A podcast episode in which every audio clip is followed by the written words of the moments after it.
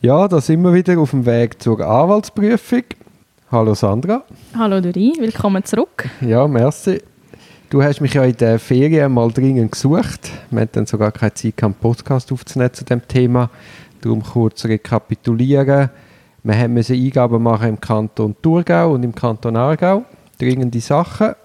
Und du bist dann so wach und hast natürlich gewusst oder gemerkt, dass die Venia nur für den Kanton Zürich gilt.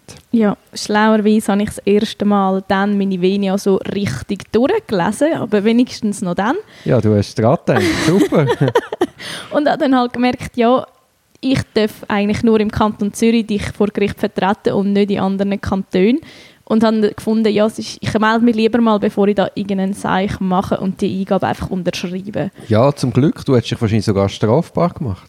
Ja, genau. Mir ist dann eben so ein Entscheid in den Sinn gekommen. Ich kann für alle vielleicht einfach, der empfiehlt sich extrem zur Lektüre, weil er ist echt interessant und fast noch ein bisschen lustig. Das wäre HG 130 051. Und dort, der, der hat mir irgendein Gespendli nämlich letzte gezeigt und dann ist mir dann in den Sinn gekommen, wo eben ein Substitut, der ist allerdings ganz ohne Venia gewesen, dann so ein bisschen in Nacht- und Nebelaktion, das war wirklich ein Notfall, gewesen, dann halt so eine Eingabe einfach unterschrieben hat und hat dann noch müssen, weil die Post zu hat, mit Zeugen das Zeug einwerfen. Also es ist wirklich ein spannender und lustiger Fall.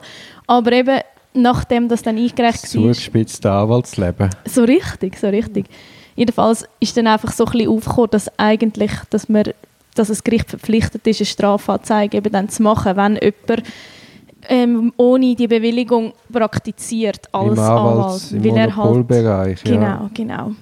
Mhm. Und der ist mir dann halt in den Sinn gekommen. Und dann war mir nicht so gehört, darum habe ich dir dann nochmal schnell angerufen.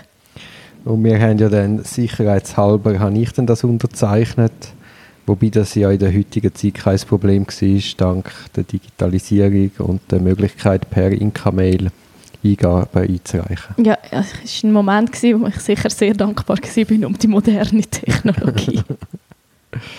ja, die, Entscheid sind, äh, die Eingaben sind raus, jetzt warten wir auf den Entscheid. Genau, genau. Ich bin sehr zuversichtlich, Wunderbar. dass da gute Entscheidungen kommen.